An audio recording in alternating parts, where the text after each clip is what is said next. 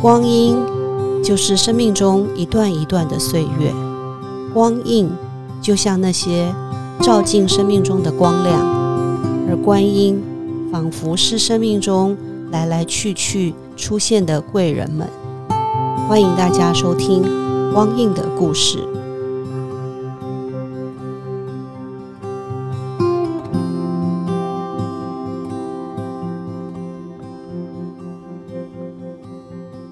欢迎收听光印的故事。今天来到我们节目现场的，呃，是一位很特别的人物。他的名字，如果我们呃一般人只是听到康吉良这个名字这三个字，可能还是多少会觉得有一点陌生。但如果你曾经参加过法鼓山水月道场的启用典礼，听到水月颂的那个男声部的声音。或者是在法鼓山的法会啊，或者是一些活动里头，听到一些佛号的唱诵，甚至听到继承法师的禅记谱成曲之后的声音，可能就会觉得啊，原来这就是康吉良。今天很高兴邀请到的就是我们的美声法鼓山的美声音乐家康吉良。吉良，Hello，Hello，跟大家问候一下。各位听众朋友，大家好，我是康吉良。嗯。呃，提到吉良所做的事情哈，很多人可能会说那个叫做佛曲的创作。呃，他的生命的向度啊，或者他所做的音乐，其实比较像是一种心灵类的滋养。如果我们以呃摄影师傅讲心灵环保的角度，我想用心灵音乐创作者来描述吉良所做的事情，可能会更贴近哈。因为吉良曾经在好多年前念过法古文理学院。那呃，在接触佛法之前呢，呃，吉良来聊一聊，就是你原来是做些什么，后来为什么会转向开始学佛，甚至又到法鼓山来念第二个佛教的学位，能不能谈谈这两个部分，还有中间的转折？呃，我在接触法鼓山之前，哈，嗯，我在学校学的是呃农业化学。那我学的内容主要是一些像食品啊、营养啊。后来毕业之后啊，我就去生技公司跟药厂工作这样子。那讲到如何，嗯，就是后来怎么会有因缘接触佛法，应该跟我妈妈比较有关系。如果说从皈依这个角度上来讲，我大概国。国中一年级左右就已经成为佛弟子，就是在不明不白的状况之下 成为佛弟子，就是我妈妈，对对对，带我去一间啊新店的山上一间小庙，嗯，啊那间小庙呢有个小山洞，位法师这样子在闭关，那我那时候也真的是，嗯，张二金刚摸不着头绪嘛，然后就从里头伸出一双手，拿出了一本小本子，嗯嗯，那我就接下了这样子，这是你的皈依章。对对对，后来多年之后我才知道，哦，原来那个就叫皈依，就是进行了皈依的仪式。闭关的时候还帮你皈依，对呀，那应该是殊胜的姻缘。嗯，现在想想想起来还还蛮殊胜的。对，是后来就是在大学的时候，我第一次啊跟法国的安和道场有了接触，去听一些讲座啊。啊，那之在之后呢，就是妈妈离世啊，往生这件事情也给我很大的冲击。嗯，就是我好像从呃漫步在云端上面的 呃没有长大的小朋友吧，嗯，对，突然就哎回回到这个人间来，然后去感受生死的问题，这样子哈。就那时候也真的比较去思考，哎，我们生命到底是怎么回事啊？啊，生死到底？啊，就是让我有开始想要去探寻的这个欲望啊！我后来就把工作辞了，然后后来有一天就在看报纸，突然看到哎，有一则小小广告，呃，法古佛教研修学院第一届招生这样子。我们还登报啊？对，那时候还登了，但小小很小，但是刚好被我看到，我觉得哎，这也那时候就哎，就突然闪闪现说我是我要去那个地方，哈哈。就很直觉的就觉得，哎，我我要去这个地方，可能那里有我要的答案。嗯嗯，所以我大概就准备一年多，所以我是第二届去考的。嗯嗯啊，也幸运的考上。所以呃，你去念的时候，第二届，嗯，好像是刚搬到山上嘛，那时候师傅还在。我是二零零八年进入学校的，然后师傅是二零零九年年初的时候，大概就半年多的时间。那像你呃学农化、学生化这一类的的东西，后来转佛法，它还有一些比较生命重要事件的一些冲击所产生的。那音乐呢？音乐这件事情哦，在你生命当中是是是也是小时候特殊情境底下就开始接触了，还是后来对音乐有兴趣才开始接触的？对我小时候就喜欢唱歌，小学的时候有学过几年的钢琴啊啊，到高中、大学都持续啊有参加合唱团，所以唱歌在我生命中等于说也是一路跟着我成长，嗯哼啊的一个很好的一个心灵寄托吧，一个朋友这样子。至于做佛曲这件事情，那就是真的是到了法鼓之后才开始。嗯哼哼啊，要不然在之前，其实我做的都是一些 所谓的靡靡之音的 流行音乐。嗯，你知道，就是年轻，尤其是我印象中，在高中升大学联考完的时候，当考上大学的时候，事实上是整个人好像突然解放了，生命上中一下子得到那种很广大的自由，非常开心。可是慢慢的觉得这种广大自由没有着力点。嗯。所以我在很大的空虚，对那种空虚感又随之浮现，这样子。所以每天好像就在校园里漫游这样子。那所以我那时候写尝试，就会有一些情绪啊，或者是感受的东西。但是那时候还没有开始作曲，嗯，是我到当兵之后要开始面对社会的时候，那时候。另一种空虚，对对对，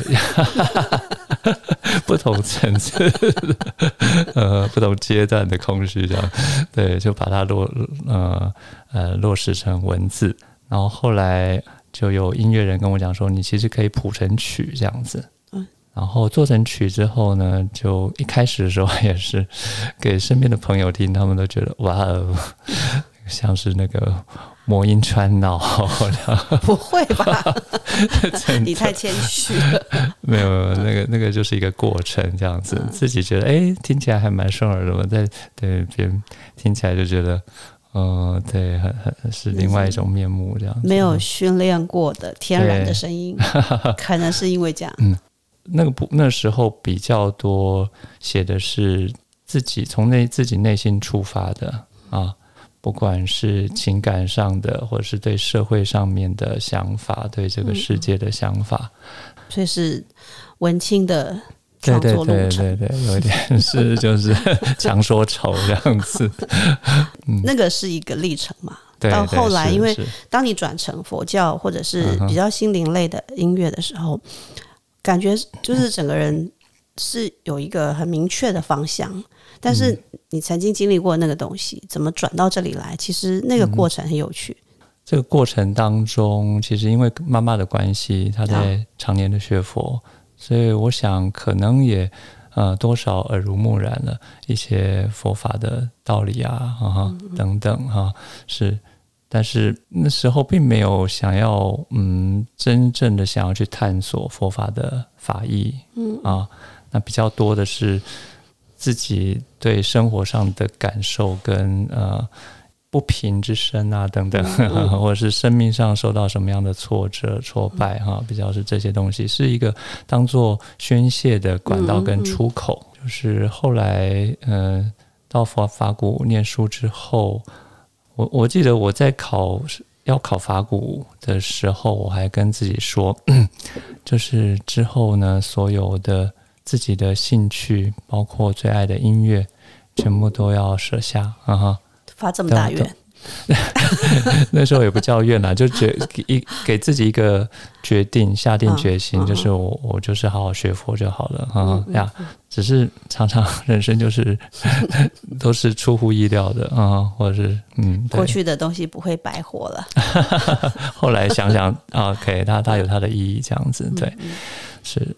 就是在一次学校的谢师宴当中，然后表演了两首歌，就好像那个我们讲的那个蝴蝶 效应，就是蝴蝶拍了一下翅膀，哎，结果后面就起了一个风暴这样子。就我不知道那两首歌后面会引起人生这么大的转变。对所以你单纯只是演唱了两首歌，对对对是但是就惊艳了大家。呃没有，就是哦学 OK，就是学长啊校长他们就知道哦你你是会唱歌哦可以，嗯就是可能可以创作这样子。那后来就是又遇上了师傅的原籍啊啊，隔年的时候，那也是当年也是我们中华佛音所三十周年的纪念。嗯嗯对，那本来就预定办一个校友回娘家的活动，嗯，对，只是刚好又遇上师傅圆寂哈。嗯那时候，嗯，办这个活动的学长就是秀兰菩萨跟一个毕院学长，嗯他们就想到说，哎，找我来做一首歌，嗯，啊，感念师傅的恩德，哦嗯嗯然后也欢迎呃校友们回娘家这样子。嗯对，那时候就做了，嗯，第一首佛曲就是《回家》。嗯，我印象很深。你也在场我我不认识你，哦我也不在场，哦但是我是呃有一次听到这首歌，然后哭到不行，哦我就觉得好奇怪哦。那时候我就对于康吉良这三个字很好奇，所以我还去打听了。我说这人是谁啊？他怎么能够写出让我哭成这样的歌？是是，那也是那样子的因缘，就是啊、让我升起了想要去就是创作佛曲这样的想法。嗯哼，对所以就开始一路走来。嗯对是嗯啊、呀。大家好，您现在收听的是《光印的故事》，我是康吉良。You never walk alone，你从来不是孤独的。那在这个过程里头，有没有遇到一些比较大的困境啊？或者是说，呃，因为像我们自己写文章的人，嗯，有时候也会有那种长思枯竭的感觉。哦那写歌啊、谱曲嗯还要唱哦，嗯它其实是三件事情。嗯哼嗯哼，所以你觉得在这个过程里头，这三件事情对你来讲比较有困难度的是什么？或者是说，你整个创作的过程有没有遇到什么让你觉得印象很深刻的、需要克服的状态？呃，在创作的过程的部分，其实都还蛮顺的，倒没有很 菩萨保佑的感觉真。的。我觉得好像不是我在创作 是不是？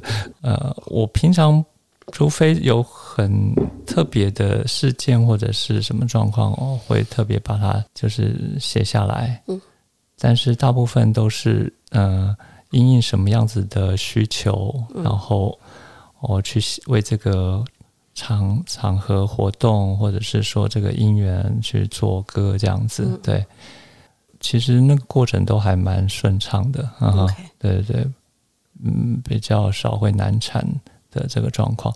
不过我记得第一张专辑是祈愿嘛，哈，嗯，就是全部都是呃做佛号或圣号。嗯那个时候就是我我想到写阿弥陀佛的圣号，嗯可是其实我才刚上上法国没多久啊，啊，对我对净土啊，对还有念佛，其实呃并没有什么太多的理解跟接触。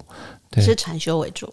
对对对，那嗯时候以禅修为主，对，所以我就一直好像对那时候有点挤不出来的感觉，就是 我就一直放着，对对对，唱诵的旋律，嗯，就觉得哎，好像也嗯，那感觉好像也也不太对，就一直换这样子，对，然后而且有一次打禅期出来时候，声音还完全都没有，就是扫瞎，要发声发不出来。禅期通常是佛期啊，七天都在念佛才会扫下，你禅期不是禁语吗？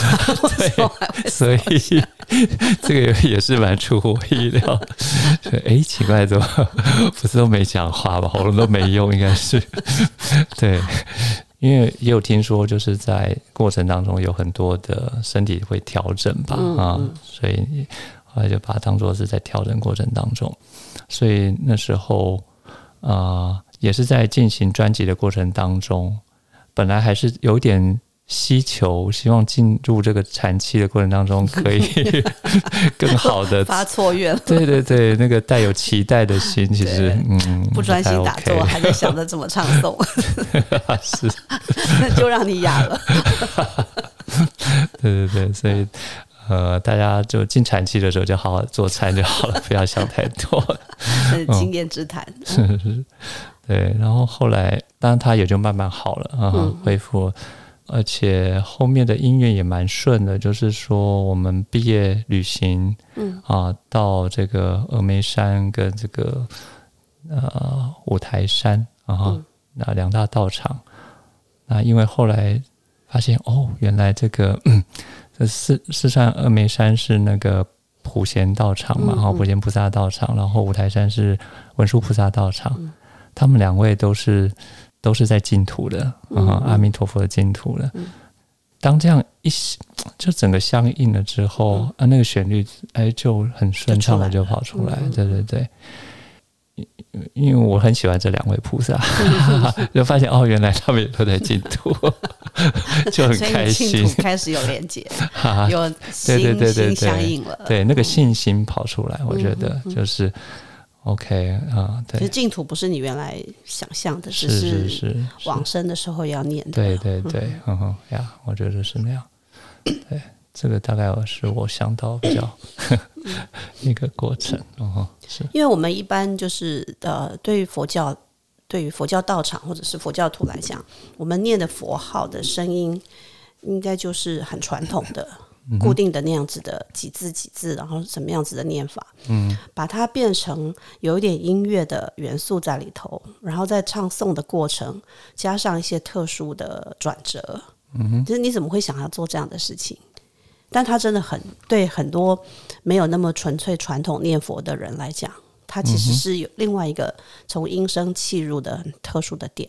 嗯嗯对，是嗯，这可能呃跟这个就是国凯法师好啊呀找我做这个师傅圆寂周年的那个圣号也有关系。哦，对，那时候呃，国凯法师呃就找我呃为这个呃师傅周年的这个圆寂法会做一首圣号，那么多人是菩萨摩诃萨。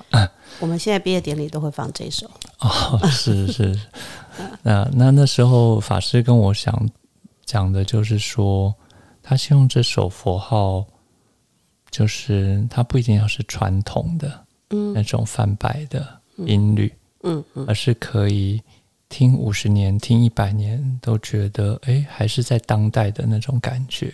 嗯嗯，是，就是跟当代其实不会觉得它好像已经过时啦，或者是怎么样那样子。对，所以嗯，也是促成我呃，当然那时候其实对泛白其实也是哇 没有什么理解的。你们硕班没有上泛白的课？对硕班没有，学士学士班倒是有，嗯。而且是必修的样子嗯啊、嗯。是。嗯，所以我等于是有一点从一个外来的，嗯，嗯。或者是说，嗯，半路来自那个 在外面看门外的哈，嗯。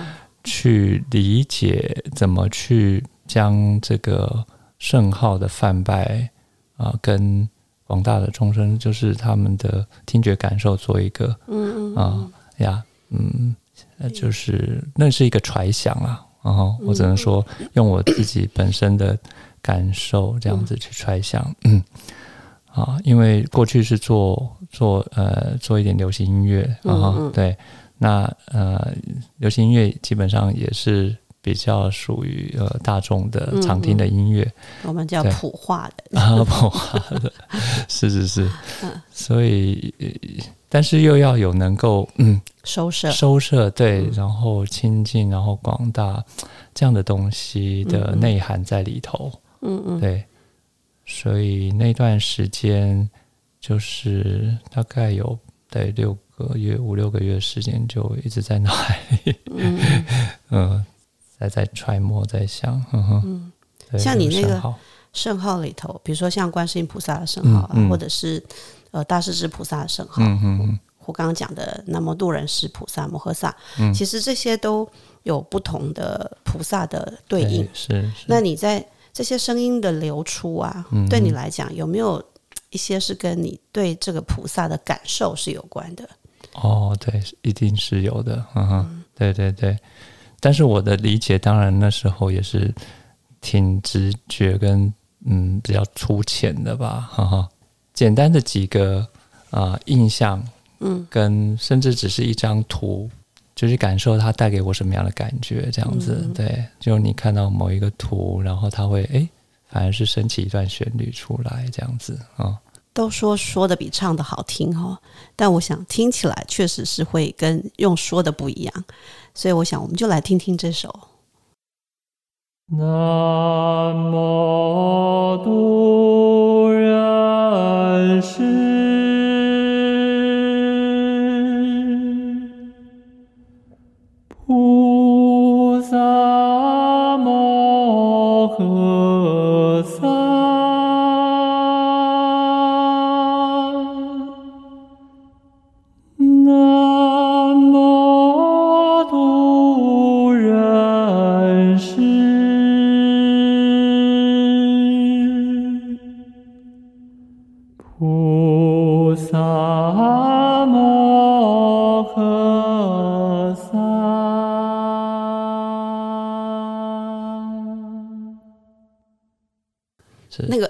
好奇哦，就是我们这种非音乐人，嗯，你那个声音是怎么流出来的？是从脑子里头出来的，还是从心里头流出来的？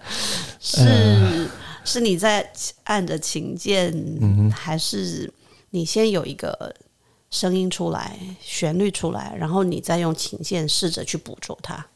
嗯，常常他们都是在我。不太意料的时候跑出来，你不要说托梦哈。啊，没有没有。哦，不过倒是。哎，曾经有这么几次在梦中。是托梦。有旋律啊，这个也是蛮有意思，在睡梦中，嗯，这是很少数了，对对对，嗯哼呀，就是我觉得常常是音乐在带领着我走，嗯啊，就是说在创作的时候。当然，我可能会先试想说，嗯，这个情境到底是什么样的情境下面需要的音乐啊？哦，对，嗯，或者是就是哦，观想啊，菩萨的啊，佛菩萨的这个形象这样子。嗯，对。那后来的部分就变成是，呃，好像自然就音乐会带着我啊去去走，这有点像，好像我们在摸彩，你知道吗？摸彩箱哈，就摸下去，哎，手你到底会摸到几号，或者是摸到大奖，你不知道，就拿出来说，哦，才知道这个是怎么样。然后，我觉得这个也是创作上面一个蛮有趣的过程啊。对对对，当然，嗯，整个呃大致上的雏形完整之后，还是会介入自己。啊，还是会介入去听整个乐曲的流畅度啊，各方面需不需要做一些小修整等等。嗯嗯，所以它是一个反复的过程，好像就是啊，一下子是音乐带领着我，然后再来就是我去稍微再去看看它啊，然后啊再捏一捏或者说一说这样子，然后再看看哎，它会不会再跑出什么东西出来？那个对一个。像捏捏塑的过程也是，像这个比较像是佛圣号。那如果是你自己作词作曲的，那个词跟曲的相应，是先有词还是先有曲？呃，这也不一定哎，也不一定，看谁的能量比较大，先跑出来，我就先以谁的去去往下发展。这当中就是创作的过程，有没有什么样的事情是让你觉得特别感动，或者是印象深刻？或者成为你一一路走来的那种支持的作用跟力量的来源。的确，就是呃，常常会有呃菩萨们哈跟我分享他听了呃专辑的佛曲啊音乐之后的一些呃一些心得或感受，或甚至是。改变等等这样子啊，我们要先澄清一下，那个菩萨们是指啊，对。信众，对对，因为我们在法鼓山会称呼彼此会以菩萨相称，因为刚刚在讲菩萨圣号，所以我怕听众以为是菩萨又来给你托梦了。对对对，我们尽量不谈玄学的，对对对，不谈玄学，是是是，就是谢谢老师听到的一些呃师兄师姐们。对对，听完以后的一些感动啊，或者感受，是是是，有没有什么印象特别深刻，让你觉得说哇，原来音乐可以带佛号或者是佛乐可以带给你们这样的感觉？是啊、呃我举个例子，就是啊、呃有一个菩萨，他是提到说他嗯，那个刚出生几个月的小 baby 这样子嗯，在家里就常常会呃，就吵啊、闹啊，或者是呃哭啊对啊、都安静不下来。嗯。诶，可是，一放了我们那个祈愿的圣号的时候，嗯啊、整个小 baby 就很安静，这样子啊，就就不要安眠曲。再去照顾他，对，就可以安定下来。这是一个。然后，呃，前一阵子也听啊、法师啊，嗯。对国贤法师嗯啊，嗯他分享说，有一个菩萨好像精神的状况并不太好嗯。啊啊，而且食不下咽，好像，然后也求助了很多的方法。嗯。嗯，诶，不过也是听了我，嗯、就是呃佛去之后啊，嗯嗯。整个人就嗯慢慢的有一些改善，这样子啊、嗯。是，对，甚至有那种小动物，嗯 就不 呃师兄姐 家里养了三只小猫。啊对，然后他们平常就是喜欢打打闹闹这样子，嗯可是音乐放下去的时候，诶，他们就拍拍坐好这样子，很安静的听。好有趣哦！我听的也是觉得放给我们家猫听趣，是是是，可能那个猫也要一点佛缘，这样子，要跟你相应。是是是，嗯，对，就是这些，我虽然都是一些小小的呃小故事，可是嗯，对一个创作者来讲，其实是很感动的，嗯也是很受鼓舞的，嗯嗯。就知道说哦，原来呃呃，就是虽然知道圣号的力量哈，嗯嗯，可能这个就是音乐这嗯所谓的音律的这种对身心的好处，嗯，但是实际上到底啊呃是怎么样，其实并不太清楚。嗯，对，那这些实际的回馈就让我哦更加确定，而且更有信心，嗯，而且更希望能够继续用音乐来弘嗯怎么讲，就是跟大家结缘，嗯结这个法缘善缘这样子。嗯嗯哼，是像我们刚刚讲的，有几种，一种是你自己作词作曲，嗯然后唱诵；嗯还有一种就是佛号。对那另外一个就是为别人所做的诗记来作曲。那刚好呃前几天那个我们有邀请了继承法师来演讲，嗯那他特别提到的他自己这些年来做了几百首的、嗯呃禅记，然后在呃马来西亚有人帮他做，台湾就是你帮他做，嗯哼，他那天还点名哈，是。呃提到几两我做了一些呃是是是。禅记的一个谱曲。是是，那你觉得呃以以继承法师的禅技来说？就是你谱曲的过程，你的一些灵感的来源呐、或者是说你在唱诵的时候的那个感受，跟你在做其他的音乐是不是有点不太一样？对，呃，帮继承法师呃有做了两张专辑哈，嗯一张是呃就是千江水月嗯的禅心啊，嗯，对这一张专辑就比较是以禅修啊的寄语为主嗯嗯。啊，然后包括一首就是啊把我们水月道场的这个过程的，然后嗯。呀啊做一个呃脉络的嗯。呃同整，然后跟大家分享这样子。嗯，另外一张专辑是叫《如云》，嗯。就是呃法师他嗯日常生活当中可能记录下来的一些嗯。啊蛮生活化的啊，然后可能也有啊为了某些因缘所写的一些记啊对的诗词，比较像新诗的感觉嗯。这样子啊，所以两张专辑的特色是不太一样的嗯。啊。禅修那张专辑的话，基本上，啊、其实那时候做的时候是诚惶诚恐，哎 真的，因为哦，就是接触的时间真的很有限哈、嗯然后，呃，以自己的这样子的。呃，很有限的理解要去揣摩呃法师的深深奥的词义，其实呃真的是那时候 不太敢下啊，对，呃，文学家是写下笔了，我们是不太敢下对。那个豆豆，对对，豆豆，五线谱的豆豆这样子，哎呀，是嗯，所以我觉得能完成，真的也是佛菩萨的加持吧。是，不过其实这张专辑后来，我觉得进行的也算是顺利啊。嗯嗯，对，你谱曲之前有没有先打个坐这样？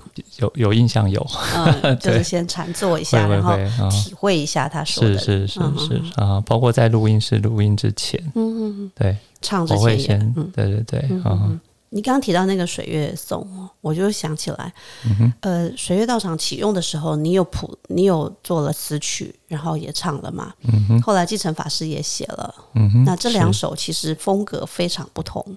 继承法是那个，你把它谱的很像交响乐的感觉，啊就是是。气势比较磅礴。是。然后你自己原来写的那一首，呃，我不知道这两首的差别，在你心中，还有你在唱的时候，嗯，当然，如果以色彩学哈，色彩学进来了，艺术家果然是。嗯哼，就水月颂，它可能比较蓝白色调一点吧。这个，嗯哼呀，就是呃，对，比较柔柔和柔，嗯哼呀，呃，法师的这首歌基本上它它整个就是那种历史的呃情怀，然后整个呃从东初老人的奋斗到圣严师傅沉寂的这个过程，呃的艰辛哈，嗯、呃，我觉得一步一步的，然后娓娓道来的把这个过程把它描述出来。其实啊、呃当初我是找了一位男中音，嗯嗯。他的声音比较厚实嗯。啊，稳重啊，我觉得由由他来唱会比我自己来演绎会更带出那种历史感啊。对，我的声音比较比较轻一点嗯。啊呀，嗯，所以啊、我在听他唱的时候，我是个人是很感动的，嗯。就是那种啊感觉，嗯，对，然后所以呃啊，代表的颜色 可能会更暖一些，嗯哼，暖啊，对对对，气势磅礴，但反而是暖的。啊，对，嗯，就是带给的感动啊，嗯就是嗯心里头是暖的啊，嗯就那个啊历史，走进对历史，然后去体验祖师们体验师傅对对，这个嗯，历程里头的感觉。，嗯嗯哼，呀，是。对，大概是这样。你的问题好难哦。